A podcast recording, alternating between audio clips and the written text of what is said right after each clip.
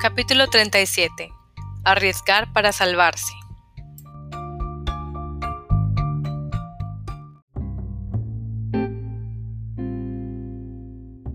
Alguien gritaba, profería un largo alarido ininterrumpido y tan fuerte que me despertó. Era de noche, había semáforos, una calzada, murmullo de coches a lo lejos. Me encontraba en medio de Oxford Street, a media manzana de mi residencia de licenciados, descalza y vestida con una camiseta de tirantes y unos pantalones de pijama de franela. Tenía la sensación de que la gente me miraba boquiabierta pero eran las dos de la madrugada y no había un alma en la calle. Regresé al edificio, no sé cómo. Me senté en el colchón e intenté reconstruir lo sucedido. Recordé que me había acostado. Recordé lo que había soñado. En cambio no recordaba que me hubiera levantado a toda prisa de la cama y hubiera corrido por el pasillo para salir a la calle gritando, aunque eso era lo que había hecho. Había soñado con mi casa, Papá había construido un laberinto en Backs Peak y me había encerrado en su interior. Las paredes, de tres metros de altura, estaban formadas por las provisiones de la despensa subterránea, sacos de grano, cajas de munición y bidones de miel. Yo buscaba algo, algo valioso que jamás podría reemplazar. Para recuperarlo tenía que salir del laberinto, pero no encontraba la forma de escapar. Papá me perseguía, cerrando las salidas con barricadas de sacos de grano. Dejé ir al grupo de estudio de francés y luego al curso de dibujo. En vez de leer en la biblioteca o de asistir a las clases, me quedaba en mi dormitorio viendo en el televisor las series más populares de las últimas dos décadas. En cuanto terminaba un episodio, me tragaba el siguiente sin pensar, del mismo modo que una respiración sigue a otra. Veía la televisión durante 18 o 20 horas diarias. Cuando me dormía soñaba con mi casa, y al menos una vez a la semana me despertaba en medio de la clase en plena noche, sin saber si el grito que había oído antes de despertarme era mío. No estudiaba, intentaba leer, pero las frases carecían de sentido. Necesitaba que no significaran nada. No soportaba ensartar enunciados en hilos de pensamiento, ni trenzar esos hilos para formar ideas. Las ideas eran demasiado similares a imágenes, y mis imágenes eran siempre la expresión del rostro tenso de mi padre antes de que huyera de mí. Lo que pasa con las depresiones nerviosas es que, por muy evidentes que sean, nunca lo son para quienes las sufren. Estoy bien, nos decimos. ¿Y qué más da que ayer viera la televisión 24 horas seguidas? No es que esté mal, es que tengo pereza, no sé bien por qué preferimos considerarnos perezosos antes que pensar que estamos angustiados. El caso es que nos parece preferible, más que preferible, vital. En diciembre llevaba el trabajo tan atrasado que una noche, al hacer una pausa antes de empezar a ver el episodio de Breaking Bad, caí en la cuenta de que tal vez no me sacara el doctorado. Me reí como una loca durante 10 minutos al pensar en esta paradoja tras haber sacrificado a mi familia por una educación universitaria, tal vez me quedara también sin esta. Tras unos meses más en ese estado, una noche me levanté en la cama y concluí que había cometido un error, que debería haber aceptado la bendición que me había ofrecido mi padre. No era demasiado tarde, podía reparar el daño, enmendarlo. Compré un billete de avión con destino a Idaho para Navidad. Dos días antes del viaje, me desperté bañada en sudor frío. Había soñado que estaba en un hospital, acostada entre sábanas blancas bien planchadas. Al pie de la camilla, mi padre contaba a un policía que me había apuñalado yo misma. Mi madre repetía sus palabras, con los ojos llenos de pánico. Me sorprendió oír la voz de Drew, que gritaba que debían trasladarme a otro hospital. Aquí él la encontrará, decía, una y otra vez. Escribí a Drew, que residía en Oriente Próximo. Le informé de que viajaría a Bugs Peak. Me contestó con un tono apremiante y áspero, como si intentara atravesar la neblina en la que yo vivía.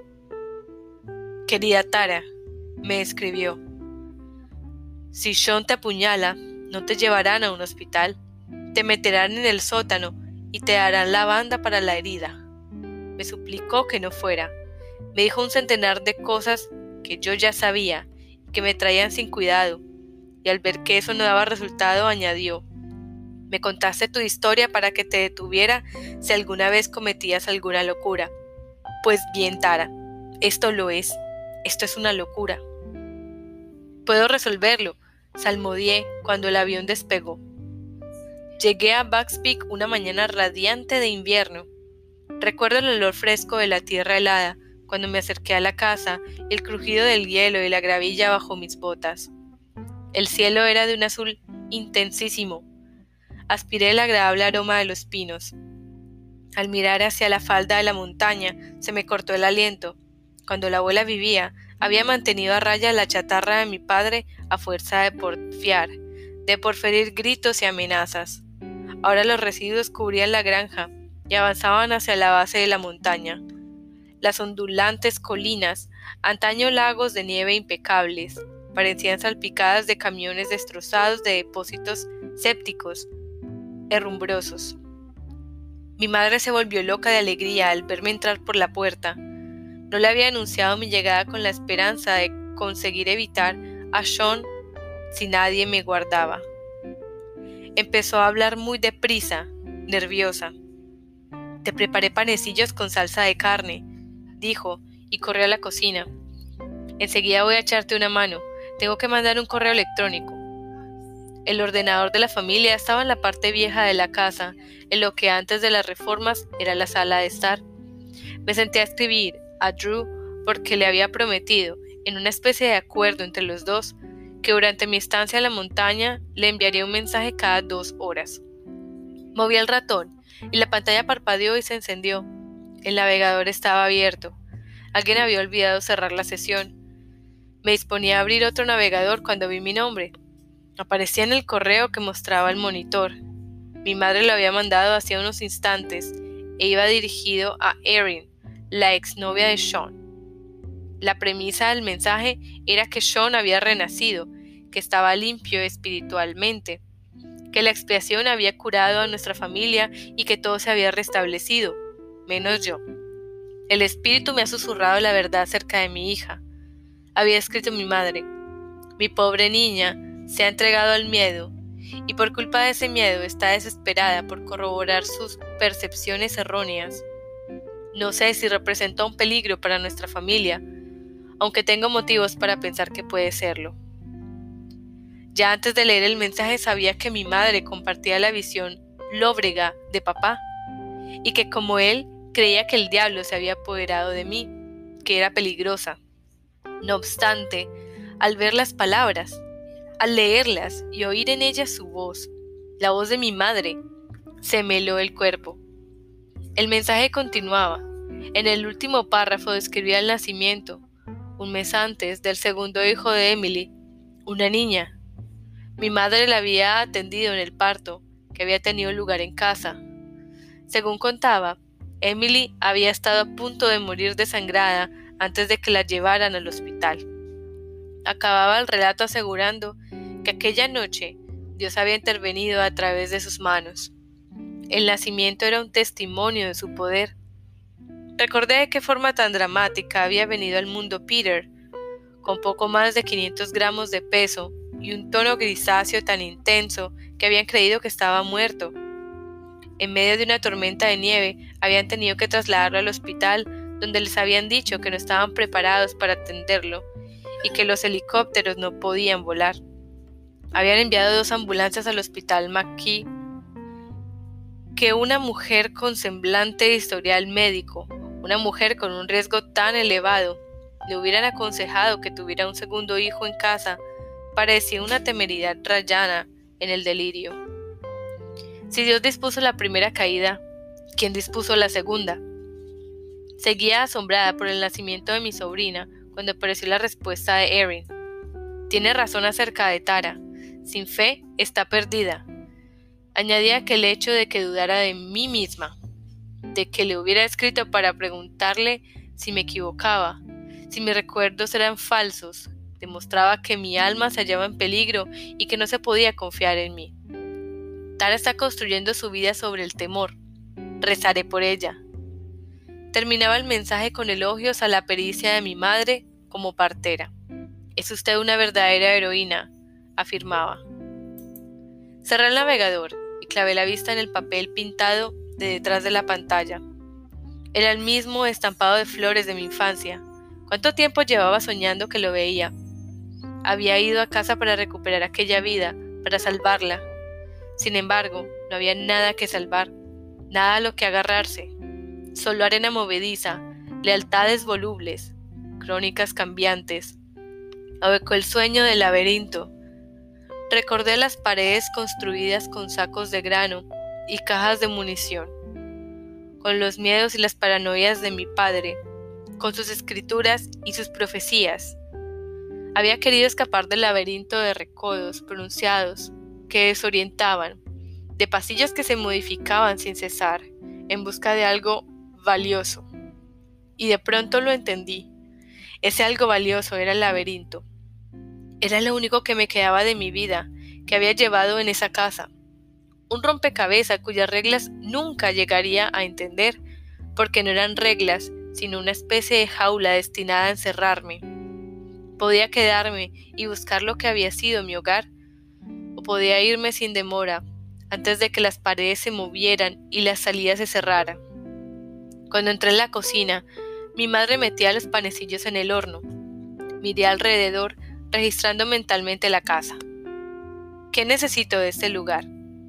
Solo una cosa, mis recuerdos. Los encontré debajo de mi cama, dentro de una caja, donde los había dejado. Los llevé al coche y los deposité en el asiento trasero. Voy a dar una vuelta, le dije a mi madre, intentando que mi voz sonara apacible. La abracé y contemplé Backspeak para memorizar cada una de sus líneas y sus sombras. Mi madre me había visto llevar los diarios al coche. Debió de suponer lo que eso significaba.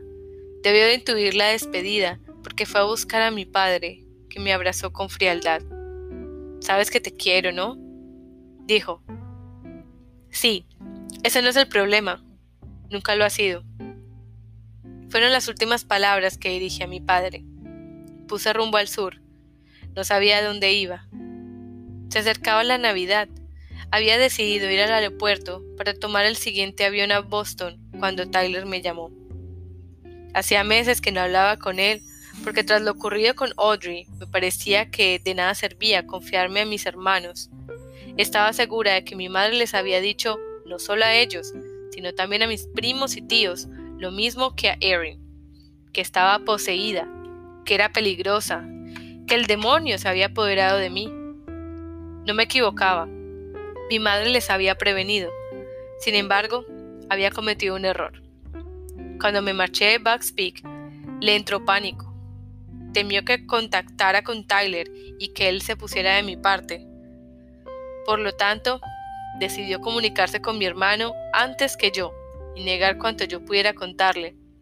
Pero calculó mal no se paró a pensar qué efecto tendrían unas negaciones que no venían a cuento. Claro que John no apuñaló a Diego ni amenazó a Tara con el cuchillo, aseguró para tranquilizar a Tyler. Aunque a Tyler, que nada sabía de lo ocurrido, ni por mí ni por nadie, esas palabras le resultaron poco tranquilizadoras.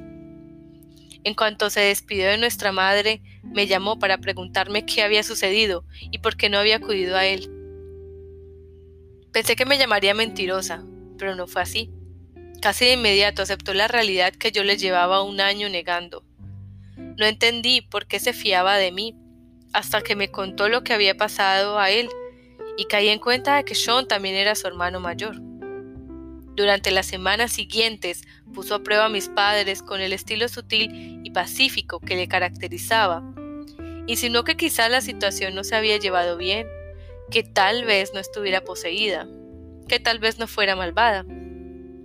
Debería haberme conformado que Tyler intentara ayudarme, pero el recuerdo de lo ocurrido con mi hermana estaba demasiado vivo y no confié en él.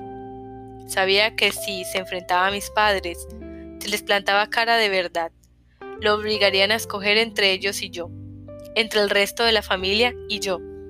Y con Audrey había aprendido la lección no me elegiría a mí. En primavera acabó mi beca de profesora investigadora en Harvard. Viajé a Oriente Próximo, donde Drew había ido con una beca Fulbright. Con cierto esfuerzo logré ocultarle lo mal que me sentía, o al menos eso creí. Es probable que no lo consiguiera. A fin de cuentas, era él quien me seguía por su piso cuando me despertaba gritando y corriendo en plena noche, sin la menor idea de dónde estaba, pero acuciada por la necesidad de escapar. Partimos de Amán en dirección al sur. Nos encontrábamos en el desierto jordano, en un campamento beduino, el día que las fuerzas especiales de Estados Unidos mataron a Bin Laden. Cuando se conoció la noticia, Drew, que hablaba árabe, pasó horas conversando con nuestros guías. No es musulmán, le dijeron. Estábamos sentados en la fría arena, contemplando las llamas mortecinas de una fogata. No entiende, no entiende el Islam, o no haría las barbaridades que ha hecho. Observando cómo Drew charlaba con ellos y oyendo los extraños sonidos que salían con fluidez de sus labios, me sorprendió lo increíble de mi presencia en ese lugar. Diez años antes, cuando se habían derrumbado las Torres Gemelas, no sabía nada del Islam, y en esos momentos bebía té con azúcar acuclillada junto a beduinos salavia en una duna móvil de Wadi Rum. El Valle de la Luna, a menos de 30 kilómetros de la frontera de Arabia Saudí. La distancia física y mental recorrida en los últimos 10 años casi me dejó sin respiración y me pregunté si quizá no habría cambiado demasiado. Los estudios, las lecturas, la reflexión, los viajes, ¿no me habría transformado todo eso en una persona que ya no pertenecía a ningún sitio? Me acordé de la niña, sin conocer nada más allá de su desguace y su montaña. Se había quedado en la vista clavada y una pantalla contemplando cómo dos aviones se estrellaban contra unas extrañas columnas blancas. Su aula era un montón de chatarra, sus libros de texto pizarras de desecho, y aún así ella poseía algo valioso que yo, a pesar de todas las oportunidades de las que disponía, quizá debido a ellas, no tenía. Regresé a Inglaterra, donde seguí viniéndome abajo, la primera semana en Cambridge me desperté casi todas las noches en la calle, a donde había corrido gritando en sueños. Sufría jaquecas que duraban varios días. El dentista me dijo que rechinaba los dientes. Me salió un sarpullido tan intenso que en dos ocasiones me pararon en la calle absolutos desconocidos para preguntarme si sufría una reacción alérgica. No les dije, siempre tengo ese aspecto. Una noche una amiga y yo discutimos por una nadería, y antes de que me diera cuenta de lo que pasaba, me encontré arrimada a la pared, abrazándome las rodillas, que tenía pegadas al pecho, para evitar que el corazón se me saliera del pecho. Cuando mi amiga corrió a ayudarme, grité. Durante una hora no dejé que me tocara, ni tuve la fuerza de voluntad necesaria para apartarme de la pared. Con que eso es un ataque de pánico, pensé la mañana del día siguiente. Poco después envié a mi padre una carta de la que no me enorgullezco. Es una carta de una niña intratable que grita Te odio a su progenitor. Está llena de rabia, de palabras como bruto y tirano, y ocupa varias páginas, todo un torrente de frustración e improperios. Así fue como anuncié a mis padres que rompía el contacto con ellos. Entre insultos y arranques de mal genio, les decía que necesitaba un año para curarme. Pasado ese tiempo, tal vez pudiera volver a, su disparatado mundo para tratar de entenderlo. Mi madre me suplicó que buscara otra forma. Mi padre no dijo nada.